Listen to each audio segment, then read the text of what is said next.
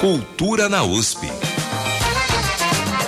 A melhor programação cultural que a USP oferece para você.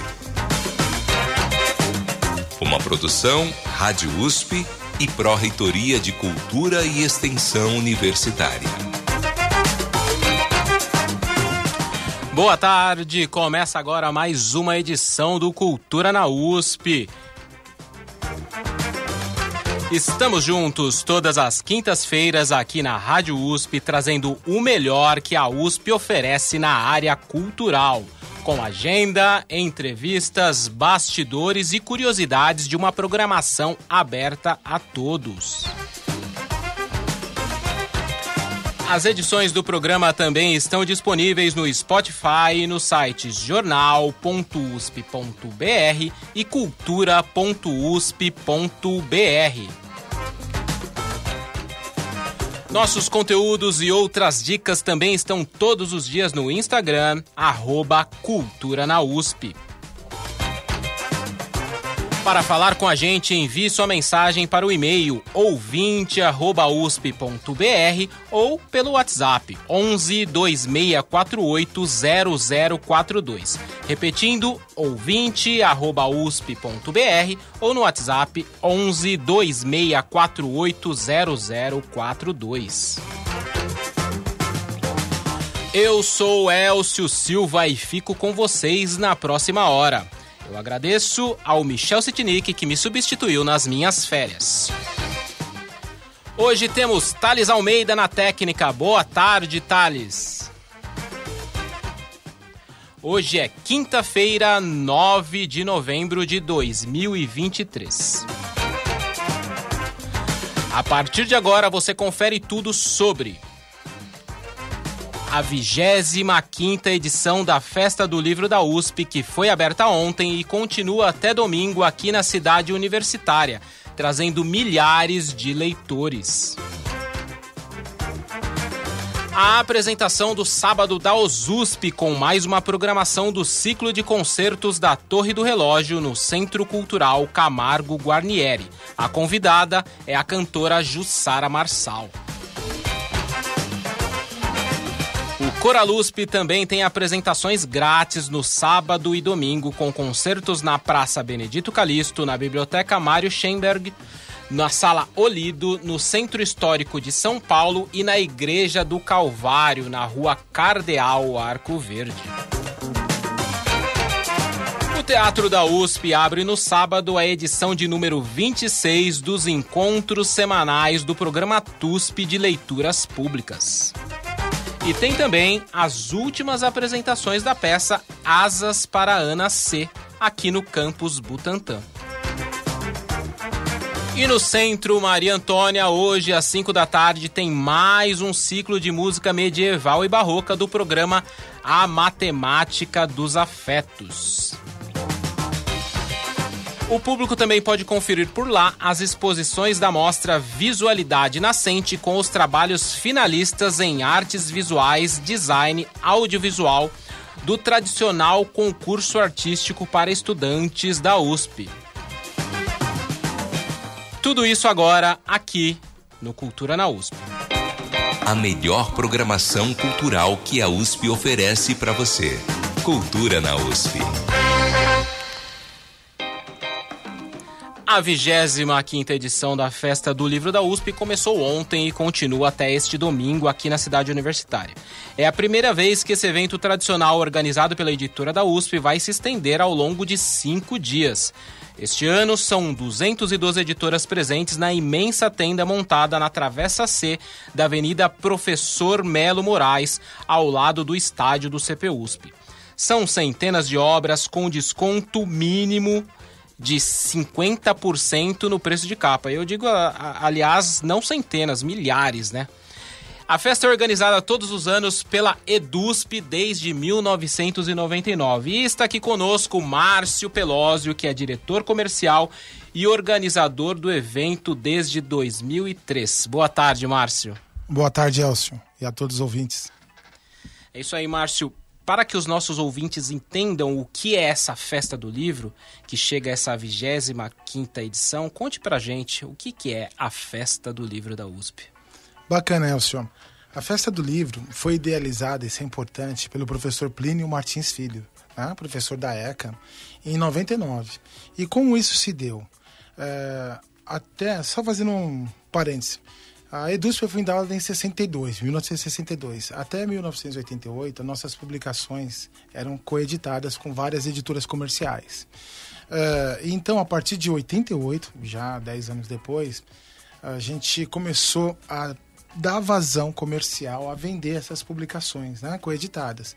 Com isso, a festa é, com isso, essa ação foi essa, esse embrião que gerou a festa do livro. Ou seja, lá no antigo centro de convivência, é, todos os anos a gente vendia essas obras e tal, com um preço bem significativo para a comunidade uspiana, até que em determinado momento é, houve essa ideia por parte do professor de levar para a Geografia e História, que foi o primeiro espaço a abrigar a festa do livro, isso em 99. Diante dessa, dessa, dessa situação, a gente começou a convidar outras editoras né? de princípio editoras acadêmicas, como a Perspectiva, é, a Iluminuras, a Unesp, para fazer o rol dessa, dessa iniciativa. Enfim, aí passados, vamos dizer assim, 24 anos, essa é a 25 edição, o evento ganhou um corpo, uma força muito grande. Né? E eu acho que é importante citar, Elcio, essa, essas etapas, né? que a gente pode dividir a Festa do Livro em três etapas. A primeira, na né, Geografia e História, na FEFELESH, que foi de 99 até 2010, 2011, ledo engano. E ali eu chamo com a parte romântica da festa do livro. Por quê? É, o ambiente, o saguão da geografia e história, a harmonia, enfim, todo aquele meio né, se casava de uma maneira muito. o termo festa mesmo, né, vamos dizer assim. Então, em cima disso daí, foi estruturada a festa do livro. Até que, posteriormente, a partir de 2011, por questões de espaço físico, ou seja, já não havia como mais é, acolher novas editoras, o espaço estava muito limitado. A gente foi fez uma consulta com o pessoal da Escola Politécnica, que acolheu muito bem a Festa do Livro por 5, 6 anos, até 2016. E na Poli, a festa que até então era centralizada no saguão da Geografia e História, foi dividida em três prédios. Geralmente era civil, a mecânica e outros dois e outros prédios que ficavam, uh, digamos, numa ação rotativa. Ou era na elétrica, ou era no biênio e assim vai. E mais uma vez, a festa de novo ganhou novos adeptos, né? tanto do público, que também todos os anos aumenta, e também da adesão de editoras, que isso é importante. Uh, até que em 2016 a gente chegou hoje na Travessa C, onde estamos até agora. É, você falou um pouco desse histórico aí, né, da EDUSP, né? Mas como foi a ideia da EDUSP para organizar esse evento, que hoje é um evento pop, né? 212 editoras participando, amantes dos mais diversos tipos de leitura se programam para esse evento anual, né? Então conta pra gente como foi a ideia da EDUSP para organizar? Por que, que surgiu essa necessidade? A EDUSP achou, ah, precisamos fazer uma festa do livro. Porque o nome é até diferente da maioria dos eventos, né? Normalmente é feira e vocês utilizam o nome Festa do Livro. Legal, então começando pelo nome, por que não feira e sim festa? Isso é importante. Devido à questão do desconto. O desconto é algo muito significativo em todo o mercado, na cadeia dos livros, na cadeia editorial, né, comercial dos livros. Esse desconto por si só já deu essa sensação de tratar como algo diferenciado, né? Algo, digamos que até então único nesse mercado de feiras e eventos Brasil afora. E a questão da criação, né, voltando nesse tema agora bem diretamente, a EDUSP, né, como eu frisei no começo, ela fez coedição com várias editoras. No início da editora, né, no início da EDUSP, nós, nós tínhamos coedições com inúmeras editoras. Então a gente tinha esse material nosso, que por motivos de difusão, de dificuldade de distribuição, esse material ficava muito centralizado dentro aqui da editora. Né? E aí sim, o professor Plínio idealizou a festa do livro com esse com essa base, né, de dar vazão a essas publicações, chamando não só a comunidade, mas também outras editoras que também tinham algo similar como o nosso, né? Um material acadêmico, um material restrito ao público universitário, que dificilmente tinha à disposição prateleiras das livrarias tradicionais né? já que boa parte do, até hoje, boa parte da publicação da EDUSP é direcionada para segmentos acadêmicos, né? Então, com isso, a nossa tiragem tem uma certa limitação. É, mas esse foi o motriz da festa do livro, né? justamente em poder dar vazão às nossas publicações que até então tinham dificuldade para chegar no mercado e isso acabou chamando a atenção de outras editoras acadêmicas, entre a Iluminuras, é, Perspectiva, a Unesp, entre outras, até que isso gradualmente começou a ganhar corpo. É, e hoje atinge aí essa gama de mais de 200 editoras que a gente já comentou. E então, comemorar a leitura é a proposta da festa do livro. Exatamente, comemorar a leitura, incentivar a leitura, fazer essa difusão que o livro acadêmico circule cada vez mais, né? É, e principalmente a, festa do livro tem como esse objetivo de fazer essa integração, né? interagir com diferentes públicos que hoje se tornou algo muito notório. Né? Então vamos lá. Logo no início a gente tinha esse viés totalmente acadêmico universitário e conforme ano após ano foi se passando, novas editoras se eh, manifestaram interessante, eh, manifestaram interesse em participar da festa do livro e com isso a gente teve saltos, né? Uh, por exemplo, quando a EDUSP, quando a festa do livro uh, deixou a FEFELESH, né? Quando a gente não conseguiu mais tratar o evento internamente, nós saímos de lá com 102 editoras. Né? Nesse momento, a gente estava com inúmeras editoras universitárias e editoras bem fortes, como a antiga Kozak Naif, né, que hoje não está mais no mercado, a Companhia das Letras e várias outras, né, de diferentes é, segmentos, perfis literários. E assim vai. É, eu tive a oportunidade de acompanhar a festa desde a Fefeleche, né, lá no saguão uhum. da História e Geografia, e realmente é como você falou, essa festa, né, a gente chegava lá e as editoras ali era um formato realmente menor do que é hoje, né? Ontem eu estive, é, dei uma passada lá, conversei com algumas pessoas e tá super legal. A gente até vai trazer aí algumas falas, porque eu conversei com algumas pessoas bem bacanas que estavam lá, algumas é, que chegavam ali com as suas malas para trazer isso e, e, tem umas curiosidades bem interessantes aí. Eu acho que você que está aí nesse evento desde 2003 na organização, né, desse desse público é, que vem para a festa, alguns todo ano, outros pela primeira vez e depois viram frequentadores assíduos, né? Tem alguma curiosidade que você gostaria de destacar de alguma coisa nesse sentido de ah, a pessoa veio e fez alguma coisa inusitada ou algo do tipo? Tem, tem sim, Elcio. Tem uma curiosidade que eu acho muito bacana, né? Que é algo real, né? Por exemplo, há 20 anos atrás a gente não, não tinha essa dinâmica das redes sociais, né? No caso da, uh, do YouTube em especial. Né? Hoje a gente tem os booktubers né, que atuam nesse, nesse momento. E eu tenho três casos aqui, até conversei com, com esses colegas, que eles chegaram até da festa do livro como leitores assíduos, né?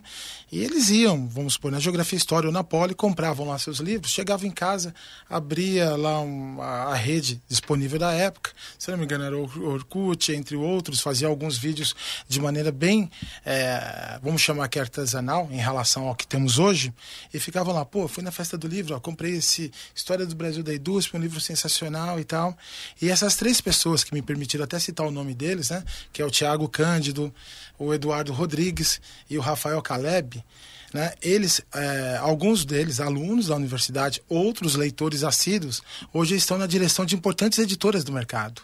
Sabe? Então, eles mesmos se intitulam Cria da Festa do Livro. Isso é algo muito bacana, né? Não só leitores, pela paixão na veia que corria, né?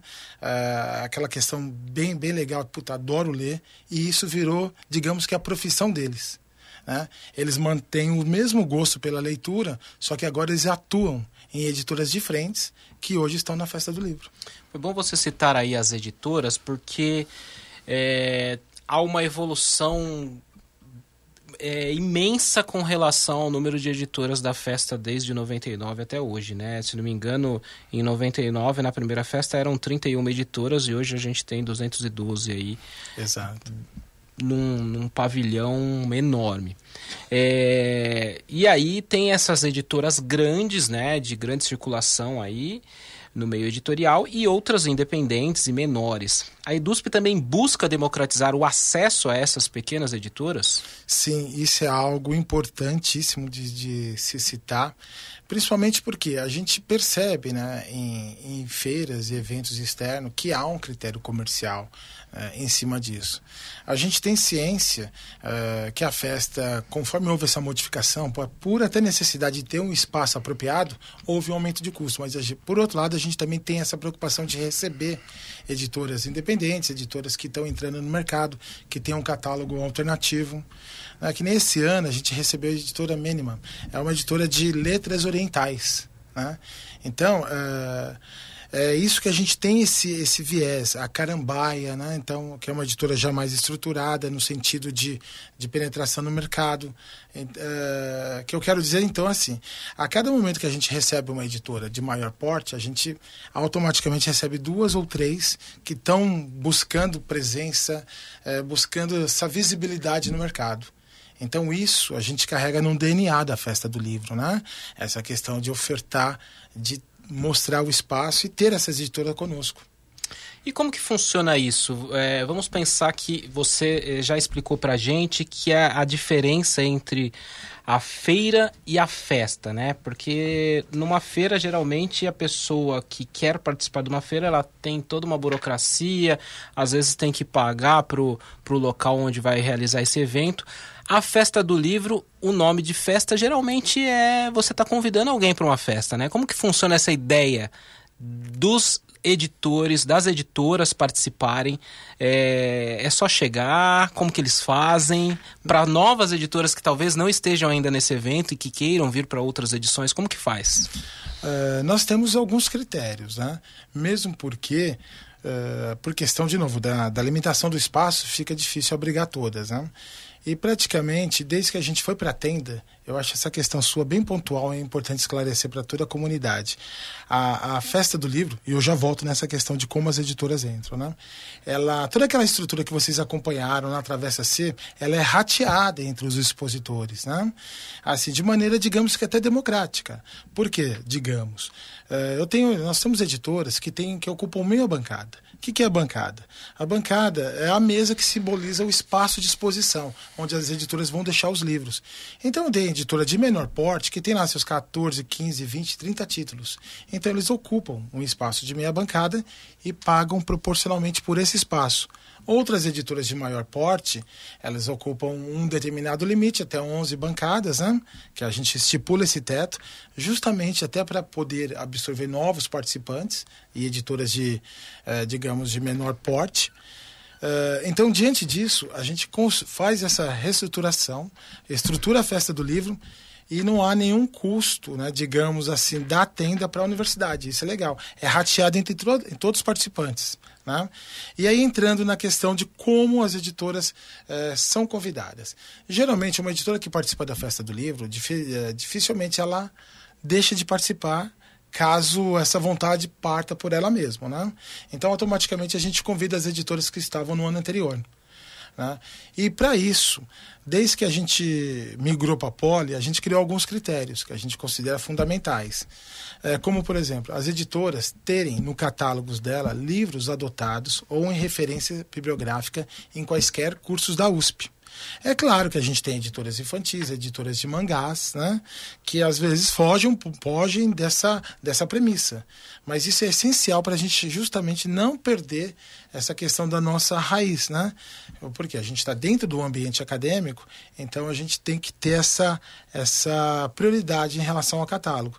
Por outro lado, a gente sabe a galera que, que curte esse universo Greek, né, essas publicações, mangás, HQs, que são inúmeros alunos, acho que boa parte de nós também. Temos uma área totalmente infantil, né, é, que acolhe nessa época do ano, nessa época do ano, pais, enfim, funcionários, professores, público geral que compram para presentear crianças é, na proximidade de Natal e por aí vai.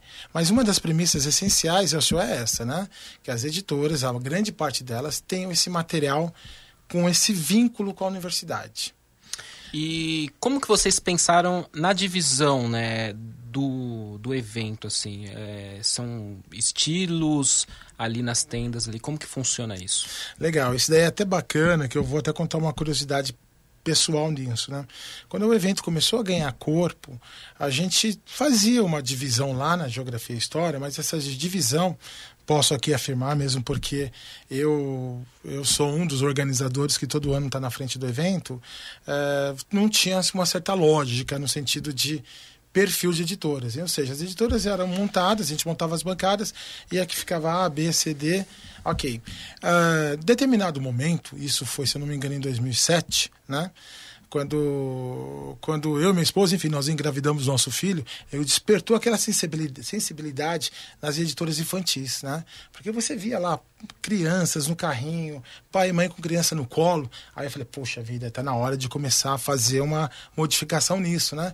E por que não começar a deixar as editoras infantis, que foi o primeiro caso, né, real dessa desse agrupamento, vamos chamar assim de setores, de perfis similares, né, dentro do mercado editorial, próximos. Aí a partir daí a gente começou a deixar editoras infantis próximas.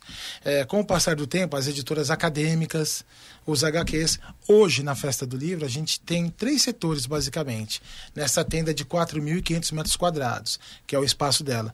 A gente tem a área verde destinada às editoras universitárias. Uh, nesse ano, a gente tem 32 editoras universitárias, da, de praticamente todas as regiões do país. Da região norte, a gente tem a Estadual do Pará, do Nordeste, a gente tem a Federal da Bahia, né? Uh, do Sudeste, a gente tem a UFRJ, a UFMG, uh, as três principais aqui do estado de São Paulo, né, as três irmãs, Unesp, Unicamp e a própria EDUSP. Do Centro-Oeste, a gente tem a UNB, que esse ano veio com força, né? Eles conseguiram estar presente e é uma editora que tem um catálogo como todas as outras sensacionais. E a região sul também, com a Federal do Paraná, Santa Catarina, entre outras. Também temos editoras universitárias uh, como Mackenzie, é importante citar. Então, toda essa bibliodiversidade, a gente é, fez essa setorização dentro da Festa do Livro.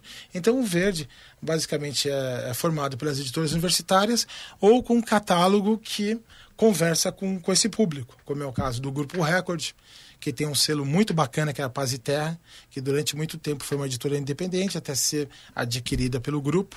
A Boitempo, Perspectiva, Ateliê Editorial, entre outras.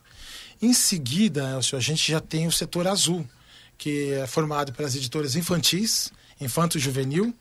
Aí a gente já tem os clássicos da literatura de maneira geral, coleções de bolso como a LPM, é, coleções mais robustas, sofisticadas, né? Então, enfim, então a gente tem uma essa, essa diversidade editorial é muito presente cada vez mais é, agrupadas no sentido de facilitar o público fim dessas editoras para que eles não se desloquem, né, depender do interesse, se for interesse fixo, com, com, com, grande constância. E só fechando, a gente tem o setor laranja, onde também tem as editoras é, de, um, de um público geral, né?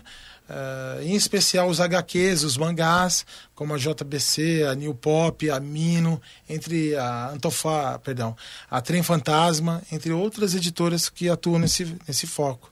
E a Companhia das Letras, a Aleph. Então a gente tem uma gama, como você bem disse, de 212 editoras, é, que, se a gente for pensar em selos editoriais, que isso é uma questão importante, superam a três centenas, ou seja, a gente tem mais de 300 selos editoriais. Eu dei o exemplo do Grupo Record, que tem a Paz e Terra, a própria companhia tem a Jorge Zahar, que é uma editora importantíssima na área de ciências humanas, né? e entre outros casos. Perfeito. Nós vamos fazer uma pequena pausa agora no nosso bate-papo para falar um pouco da programação cultural da USP a melhor programação cultural que a USP oferece para você. Cultura na USP. E a Orquestra Sinfônica da USP faz neste sábado, às quatro da tarde, mais uma apresentação do ciclo de concertos da Torre do Relógio apresentação gratuita no Centro Cultural Camargo Guarnieri. A convidada é a cantora Jussara Marçal no solo, sob a regência do maestro André Bachur. Os detalhes com Bianca Kirklevski. Olá, Bianca. Os USP.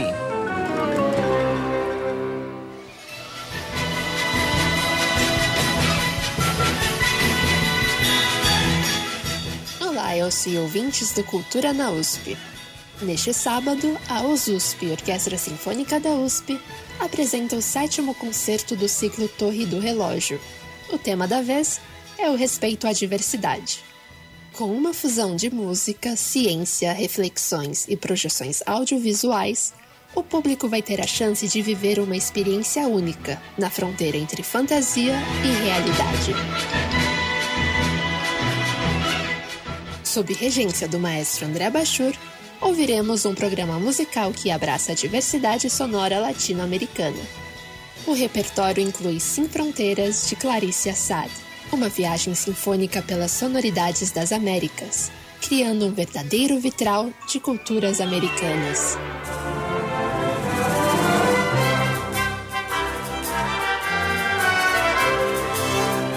A apresentação também conta com a estreia mundial de Massapê de Gongueabê, de Rodrigo Lima. A obra de inspiração afro-brasileira evoca a dança e transforma a música em uma experiência também do corpo.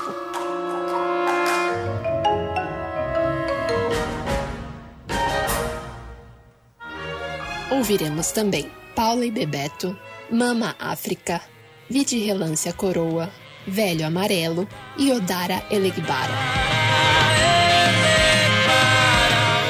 Essa experiência musical será mesclada com conversas sensíveis sobre variadas formas de diversidade.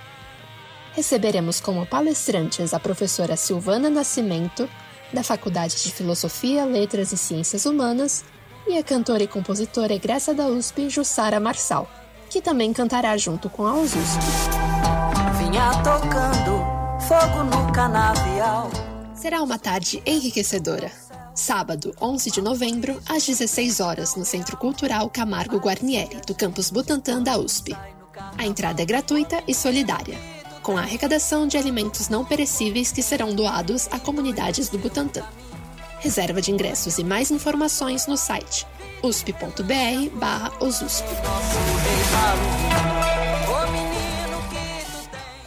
Esse ciclo de concertos da Torre do Relógio combina palestras de especialistas com performances musicais da USUSP e convidados, unindo conhecimento e arte em debates com formatos variados. Mais informações e os links para a reserva antecipada dos ingressos você confere também em cultura.usp.br. E no sábado começa a edição de número 26 do vigésimo, a edição número 26 do ciclo do Programa TUSP de Leituras Públicas. Serão cinco encontros semanais. A jornalista Sandra Lima tem os detalhes. TUSP O Teatro da USP promove a partir de sábado, 11 de novembro, sempre às 16 horas, a 26ª edição do programa TUSP de Leituras Públicas, intitulado Pai Brasil, com cinco diferentes textos a partir de um recorte de expressivas produções dramatúrgicas brasileiras, como produções de Oduvaldo Viana Filho e Geofrancesco Guarnieri. Os textos têm como alicerce a importância da figura paterna no desenvolvimento do ser em sociedade. O agente cultural do TUSP, Otacílio Lacran, conta aos ouvintes o que esperar desse ciclo. Interessante é pensar que esse ciclo que nos move as perspectivas a cada construção poética, a cada construção dramatúrgica do patriarcalismo né, e as ressonâncias junto à sociedade contemporânea. A gente tenta com isso refletir como um rascunho para uma nova construção desse masculino, dessa masculinidade, como vem se configurando a partir do contemporâneo esse pai que vem sendo construído ao longo desses tempos a partir dessa trajetória desses textos. O TUSP Leituras Públicas tem entrada gratuita e acontece sempre aos sábados, às 16 horas, na sala multiuso do Centro Maria Antônia, que fica na Rua Maria Antônia 258, na região central da cidade de São Paulo. Sandra Lima, para o Cultura na USP. Já no palco do TUSP Butantã é possível conferir gratuitamente as últimas apresentações da peça Asas para Ana C. A direção é de Cris Rocha.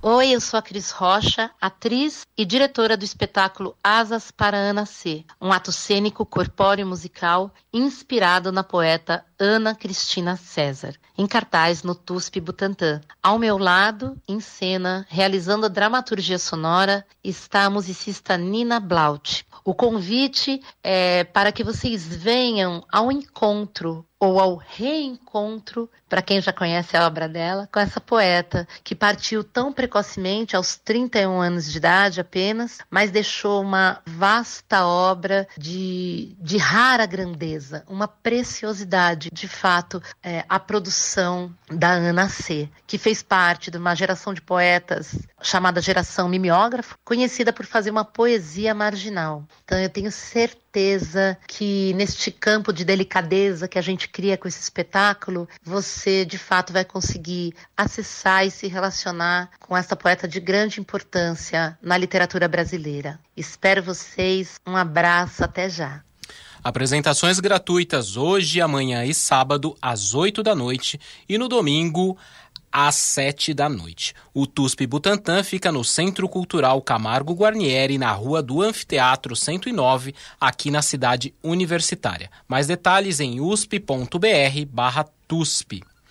E o Coralusp também tem apresentações grátis neste final de semana. No sábado, às 11 da manhã, o Grupo Lapa faz um concerto na Biblioteca Mário Schemberg, que fica na rua Catão 611, na Vila Romana, Zona Oeste. Também no sábado, às duas da tarde, o Grupo Azul se apresenta na Praça Benedito Calixto, famoso ponto turístico do bairro de Pinheiros. O convite é do regente André Juarez. Coralusp. Oi, gente, tudo bem? Nós vamos fazer um concerto nesse próximo sábado, às 14 horas. Vai ser um, ter um repertório bem divertido, música popular, e o lugar também é bem divertido, na Praça Benedito Calixto, na Feira de Artesanato da Praça Benedito Calixto. O concerto vai ser às 14 horas e estão todos convidados. É isso aí. Até lá, um abraço. Ainda no sábado, o Coraluspe Andante se apresenta às oito e meia da noite no Centro Cultural Camargo Guarnieri, aqui na cidade universitária. Já no domingo, também com regência de Tiago Pinheiro, o Grupo Andante vai estar na Sala Olido a partir das quatro da tarde. O endereço é Avenida São João 473, no Centro Histórico de São Paulo.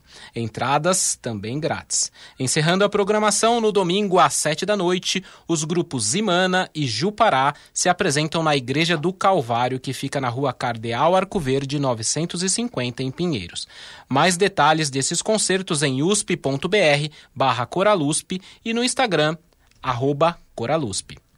Por falar em domingo, o dia é de visita aberta na casa de Dona Yaya, no tradicional bairro do Bexiga. A jornalista Ana Célia de Moura conta mais para nós. Boa tarde, Ana Célia.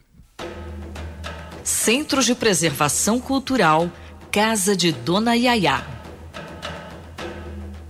Boa tarde, Elcio. Boa tarde, ouvintes da Rádio USP. Eu vim aqui lembrar a todos de que domingo é dia de Domingo na Yaya. Esse é um programa que o Centro de Preservação Cultural da USP oferece a toda a população, sempre com a entrada gratuita.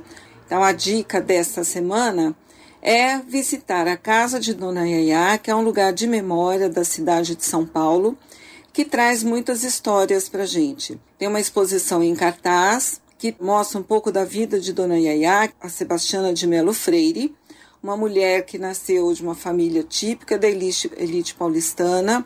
Ela nasceu em 1887 e faleceu em 1961.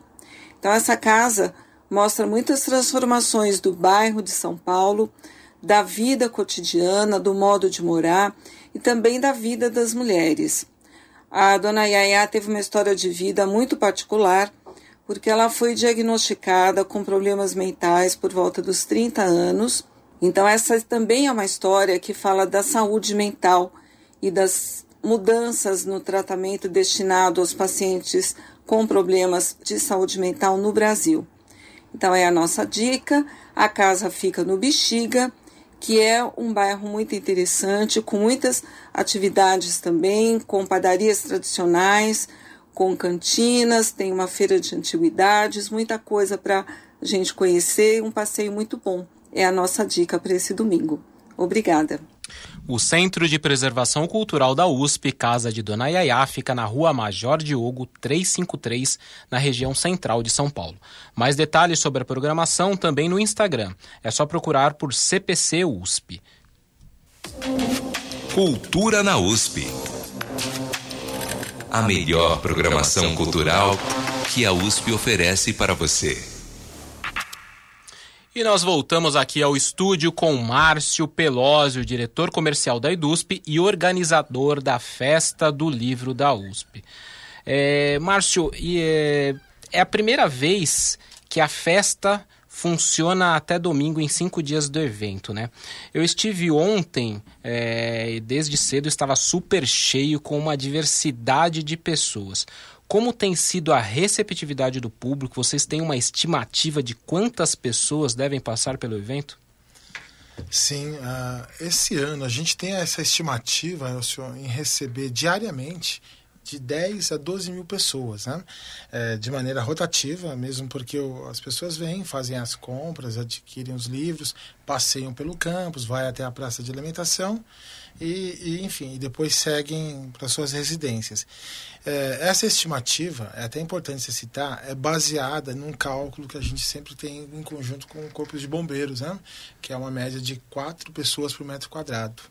Como, esta, como a tenda uh, são 4.500, obviamente a gente desconsidera as áreas destinadas às editoras, então a gente tem um espaço ali em torno de 2.600 metros para esse fim. Ou seja, são os corredores que as, que as que, os, que o público leitor acessa as editoras. Então, em cima disso, a gente tem essa estimativa de 10 a 12 mil pessoas por dia, das 9 até as 21 horas. Legal. Ontem eu estive lá e eu conversei com algumas pessoas. Eu acho que é bem bacana. A Simone Alves, ela é professora da rede municipal e frequentadora antiga da festa. Como muitos visitantes, ela levou uma mala de viagem para transportar seus novos livros. Todas as vezes que eu pude vir, eu vim. Assim, só parei por causa da pandemia, mas assim, eu acho que a gente deve assim, aproveitar essa oportunidade o máximo. Então, eu, todas as feiras de livros que tem, eu venho, mas eu gosto muito dessa. A minha amiga já brincou comigo, o 13 terceiro foi embora. Eu sempre venho com uma lista, eu faço a pesquisa antes das editoras, assim, aqueles livros que eu quero, ah, aí eu pesquiso já no, na lista da, da feira da USP, mas assim, eu sempre acabo comprando mais, né? E isso quando eu não volto outras vezes também. Mas eu sempre venho com a mala para aproveitar. E a Tatiana Hirayama visitou a festa pela primeira vez no ano passado. Ela voltou ontem novamente com o filho e um carrinho de feira. A gente veio com um carrinho de feira, que é para colocar os livros pesados no, dentro do carrinho e ficar mais à vontade. Hoje está sendo bem tranquilo, só o calor que está um pouco intenso, mas tá bacana de ver a exposição, a quantidade de livros, a diversidade, então está sendo bem boa a compra. E eu também conversei com Ana Paula Chicana, fila da Companhia das Letras. Ela cursou graduação em letras na USP, é estudante de mestrado também na USP e professora de língua portuguesa do ensino fundamental. Por isso, ela já visitou edições anteriores da festa, mas dessa vez com foco para as compras. Dessa vez eu vim bem focado, que não costuma acontecer. Muitas vezes eu venho meio num numa deriva, com algumas ideias na cabeça, mas como eu estava com pouco dinheiro dessa vez, eu vim focada para a companhia, por sorte, os dois livros que eu queria comprar eram daqui. E aí também estava acompanhada da minha amiga, então a fila vai rapidinho quando a gente vai trocando uma ideia, né? E aí eu já tinha em mente os dois livros, achei rapidinho, a fila longa foi o do pagamento. Às vezes conciliar o trabalho com o mestrado, acabo lendo menos do que eu gostaria, então Muitas vezes eu venho para comprar coisas na feira que acabam sendo lidas anos depois ou lidas só pela metade, mas é, é sempre gostoso. Né? Márcio, esses depoimentos são super legais porque por sorte, ontem a gente estava conversando com as pessoas e foram duas professoras, né, que eu acabei conversando. E uma mãe, né, com o seu bebê de colo, a Tatiana estava com o bebê no colo, e, e, aí ela falou que tinha vindo pela primeira vez o ano passado, ele ainda era muito pequeno. E desta vez ele já estava lá ajudando na escolha dos livros, né? Ela estava bem focada aí né? nas editoras, como você citou, os infantis. Então ela estava lá super antenada e o filho lá olhando e tal, né? Já desperta aquela questão sensorial também. E as professoras, né? No caso da da professora Simone, ela também ela atua numa biblioteca da rede municipal, então ela tem um foco também em trazer aí livros não só para ela, mas também para as crianças ali que é, atuam aí, é, que estudam nessa, nessa escola, né? Então ela estava lá com a sua mala, aí a Ana estava um pouco mais focada, mas eu perguntei para ela um pouco sobre essa questão do gosto pela leitura. Ela falou que hoje tem uma competição grande um pouco com a questão dos eletrônicos e tal, né? Então tem a questão muito do estímulo tanto das referências familiares, né, os pais e tal, e também hoje em dia também dessas referências de é, youtubers, né, outras referências externas aí, né, no caso das meninas talvez as modelos que leem bastante, então uhum. então acabam adquirindo e também que a experiência da festa do livro também desperta aí a curiosidade nesses jovens aí, nessas crianças que estão iniciando aí nesse mundo que depois é, é pega pelo vírus da leitura, né? E depois não para mais. Você tem alguma coisa, é, é, alguma história de alguém assim que veio assim pela primeira vez e depois entra em contato com vocês da EDUSP, é para saber quando que vai ser do ano seguinte, algo do tipo? Sim, a gente tem vários casos, Elcio, de, de colegas, né? Que, enfim, é o leitor, que aí a gente vai estreitando. A festa do livro também tem essa simbologia que é muito bacana. A gente acaba criando vários amigos lá, né? E essa questão de e é uma amizade que tem como, tem como elo de ligação o livro. Então é uma amizade mais densa no sentido de, de conteúdo, de criatividade, porque as pessoas, vamos supor assim, vai, a gente sempre conhece pessoas novas que chegam, e aí, Márcio, o pessoal da Edusp, quando é que vai ser a próxima e tal? Pô, bacana, vai ser agora, vai, a partir do dia 8? Olha, estou agitando o pessoal da, da, da, minha escola. Como ontem aconteceu a visita de umas ETECs, né? A gente teve a visita da ETEC de Mairink, do pessoal da Paula Souza. E isso começou o ano passado, em 22, né? Em razão de, ter, de eu ter conversado e outros colegas meus com um grupo de alunos que estavam lá meio que conhecendo a festa pela primeira vez e aí sentiram, né? Puta, que legal esse ambiente, né? essa atmosfera. E esse ano conversaram com professores já vieram com o ônibus, né? ou seja, com a sala toda. Então a, a festa cria essa, essa sinergia, né? E isso é muito bacana que acaba, como a gente está falando aqui, incentivando a leitura, criando hábitos totalmente positivos e perpetuando essa questão né, do relacionamento eh, das pessoas, da questão desse, desse elo fortíssimo com o livro e assim segue. Meu filho já mandou mensagem ontem, ele viu na reportagem e mandou mensagem: Pai, você vai estar na festa do livro? Eu quero um livro. Então, foi bem bacana, né? Poderia estar pedindo qualquer coisa, um videogame, né? O Michel, Exato. que é o nosso produtor, até falou: ele podia estar pedindo um videogame, mas ele está pedindo um livro. Um livro. Né? Aí ontem eu cheguei em casa, já falei com ele, já tem a, a a ideia dele, ah, eu quero saber mais sobre dinossauros, procura um livro de dinossauros para mim, foi bem bacana. e esse ano vocês estão com um dia a mais, né? Estenderam até domingo, a procura tem sido tão grande que vocês estenderam mais um dia? Exato. Aí a gente remete, né, para a origem da festa, que sempre foi, sempre, né, entre aspas, três dias, foi assim até, se eu não me engano, 2016, sempre três dias, e geralmente era de terça a quinta né, justamente para que as editoras, as, as editoras participantes, uh, tivessem aquela questão de logística. Entrega o livro na terça, não, monta na segunda, começa o evento na terça, quarta, quinta, quarta e quinta, fecha na sexta-feira e tal. E aí, quando a gente foi para a tenda, senhor, já havia uma demanda muito grande do pessoal de fora do campus, né? Uh, o pessoal da cidade, da Grande São Paulo, até de outros pontos, como colegas da Unesp, de Rio Claro, uh, de Araraquara, enfim, entre outros locais, para que o evento fosse de sábado. Assim como a demanda mesmo de colegas aqui da cidade. Poxa, Marcia, a gente trabalha uh, em horário comercial, dificilmente a gente consegue chegar a tempo, até pelo trânsito da cidade, no campus da USP, aquela coisa toda que a gente conhece aqui na cidade. E aí a gente falou, beleza, vamos colocar o sábado. E aí aproveita até para fazer um agradecimento pro pessoal da Guarda Universitária, da Prefeitura do Campus, do pessoal do CPUSP, do pessoal do CRUSP, né? Porque todos esses, além de outros né, atores, colaboram muito para que essa realização eh, se tornou possível no sábado, isso há cinco anos atrás, e dessa vez um domingo. Então, assim, com o sucesso de sábado, que a gente também deu uma. A gente aguardou, né, para ver se realmente isso ia se materializar, se concretizar com a vinda de um público realmente forte, e, e isso aconteceu. Aí esse ano, na verdade, o ano passado a gente já começou a conversar com esses atores internos da possibilidade de ter o domingo né? mesmo porque o campus nosso, de sábado às 14 horas, né? É, com, a, com acesso restrito, geralmente é o pessoal da comunidade uspiana que acessa. E aí, isso lá atrás, a gente né, é, contornou com a questão do sábado. Sábado foi um sucesso. E agora essa expectativa totalmente positiva para que o domingo também seja assim. Né? Acolhendo, mais uma vez, o público de fora do campus e dando oportunidade para que esses possam adquirir livros de conteúdo, de qualidade, com um desconto muito significativo. Bacana. Eu vou fazer um, uma, um breve break agora também para mais algumas dicas culturais e a gente já volta a falar com você. Cultura na USP. O Centro Maria Antônia está apresentando as exposições da mostra Visualidade Nascente com os trabalhos finalistas em artes visuais e design.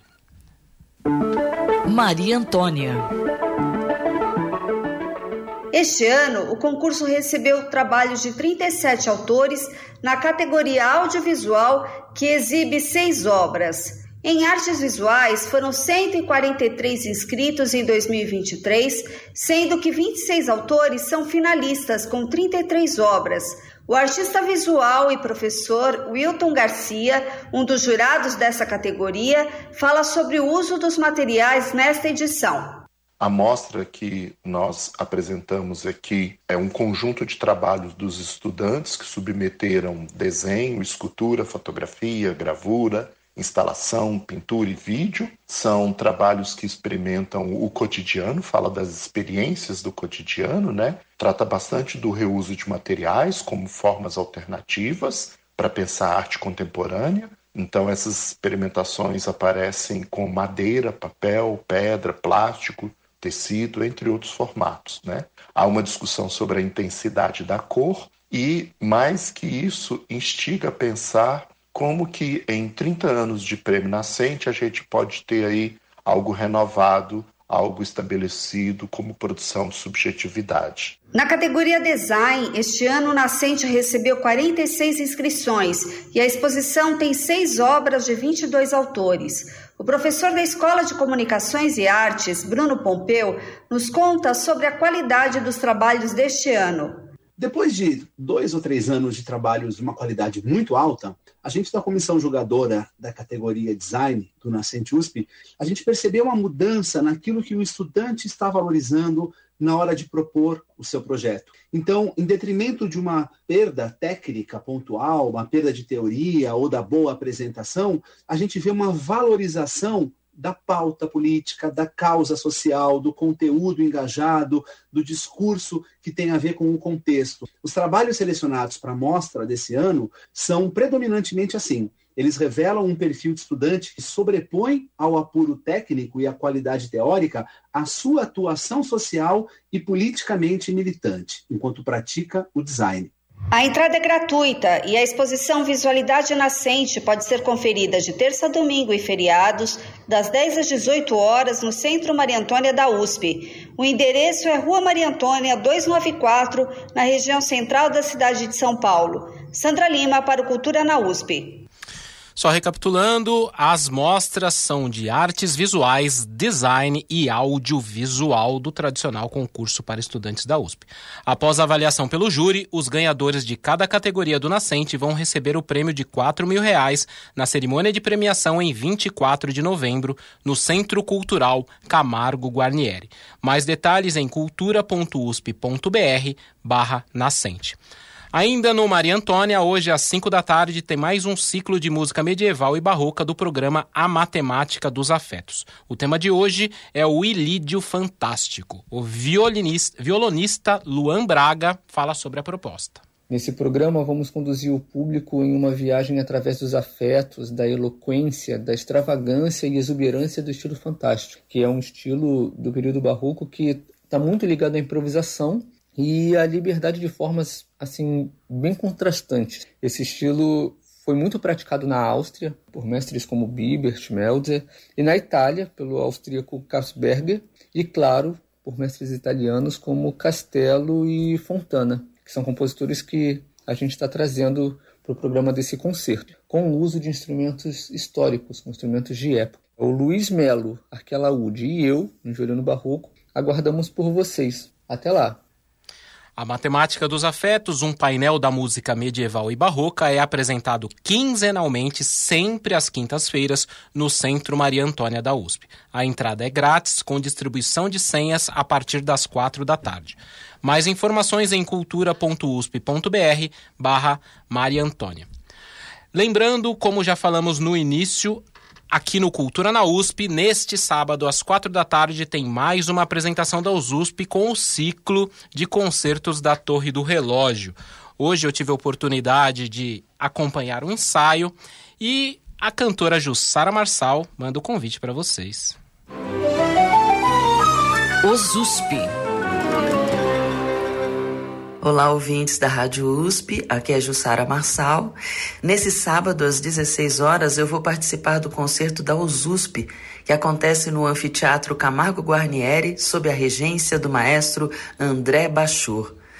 Nós vamos apresentar músicas do meu repertório com arranjos feitos especialmente para a ocasião, entre outras grandes obras. O concerto faz parte do ciclo Torre do Relógio e o tema desse mês é o respeito à diversidade.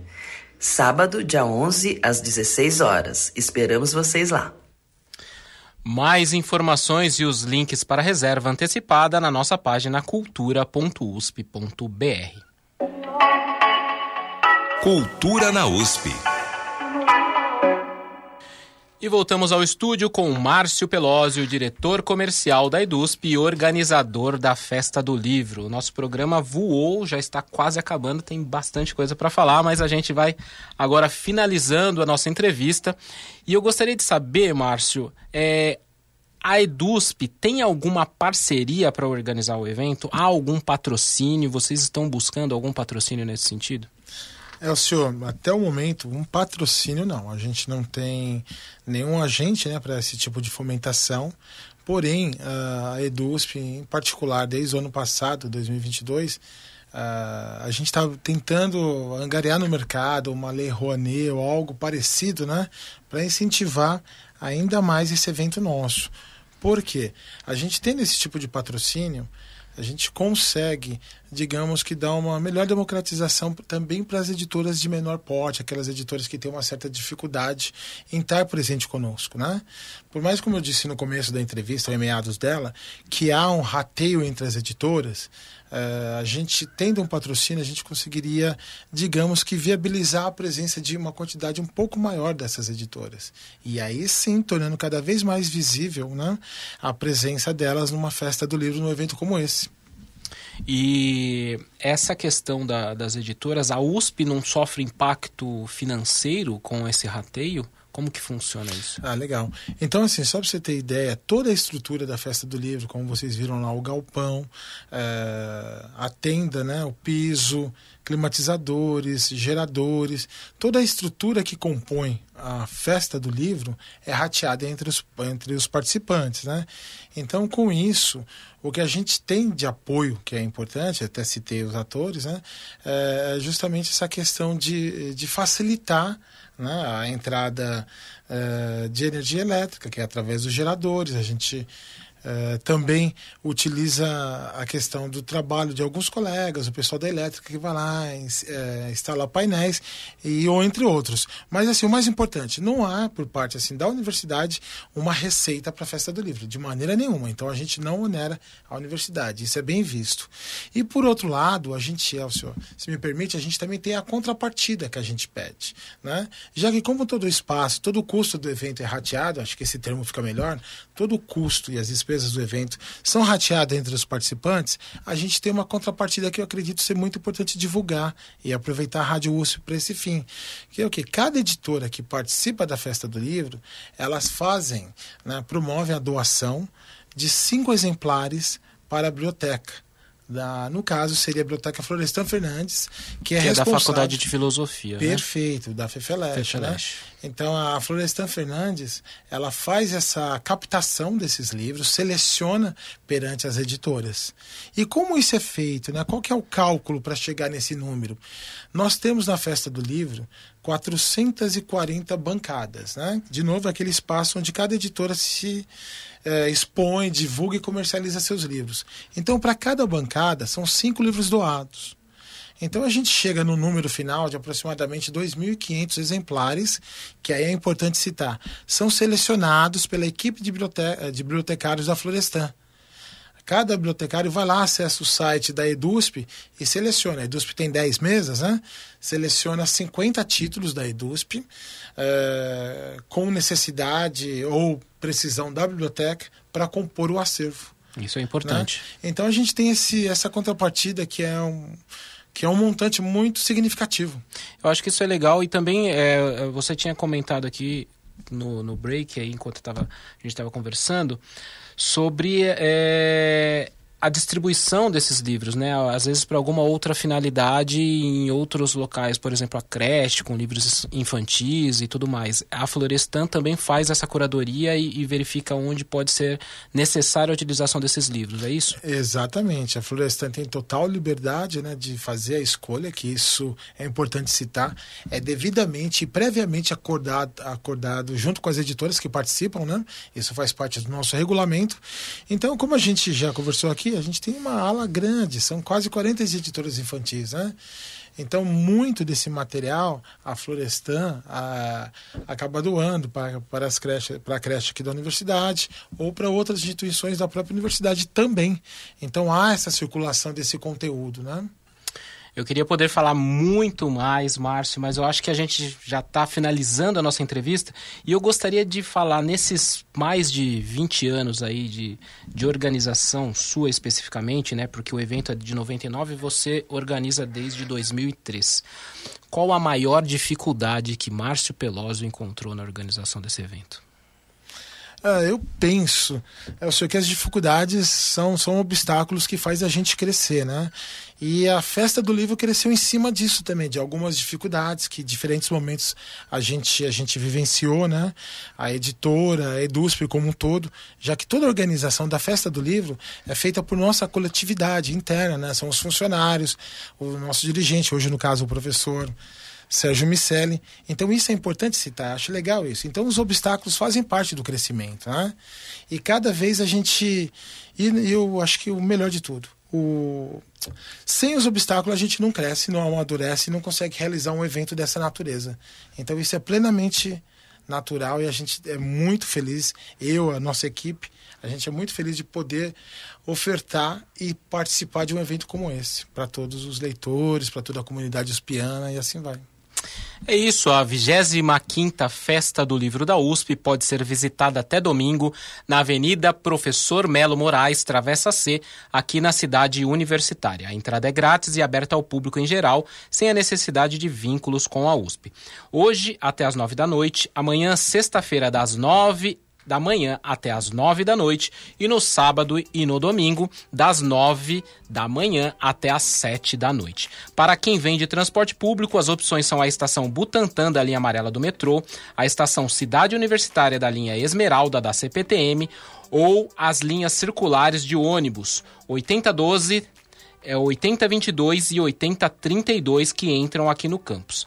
Mais detalhes em festadolivro.edusp.com.br ou no Instagram edusp.oficial.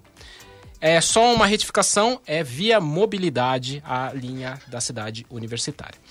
É, chegamos ao fim dessa entrevista. Agradeço imensamente a presença aqui de Márcio Pelosi, diretor comercial da EDUSP e organizador da Festa do Livro da USP. Muito obrigado, Márcio. É, senhor, a gente agradece muito a EDUSP, a Festa do Livro, todos nós dessa oportunidade. Muito obrigado. E compareçam, por favor. É isso, estamos finalizando mais uma edição do programa Cultura na USP. Agradecemos a sua audiência e esperamos que aproveitem muito as nossas dicas de hoje. Se você perdeu alguma informação, essas e outras notícias estão disponíveis em cultura.usp.br e no Instagram, arroba Cultura na USP. Todos os nossos programas também estão no Spotify para você ouvir quando quiser e compartilhar com os amigos. A apresentação é minha, Elcio Silva, com trabalhos técnicos de Thales Almeida. Produção de Fábio Rubira e Michel Sitnik, com participações de Ana Célia de Moura, Biana Kirklevski, Lucas Coelho e Sandra Lima. Voltamos a nos encontrar na quinta-feira que vem, dia 16 de novembro, ao meio-dia, com mais novidades aqui na Rádio USP. Você ouviu Cultura na USP. A melhor programação cultural que a USP oferece para você. Uma produção Rádio USP e Pró-Reitoria de Cultura e Extensão Universitária. Cultura na USP.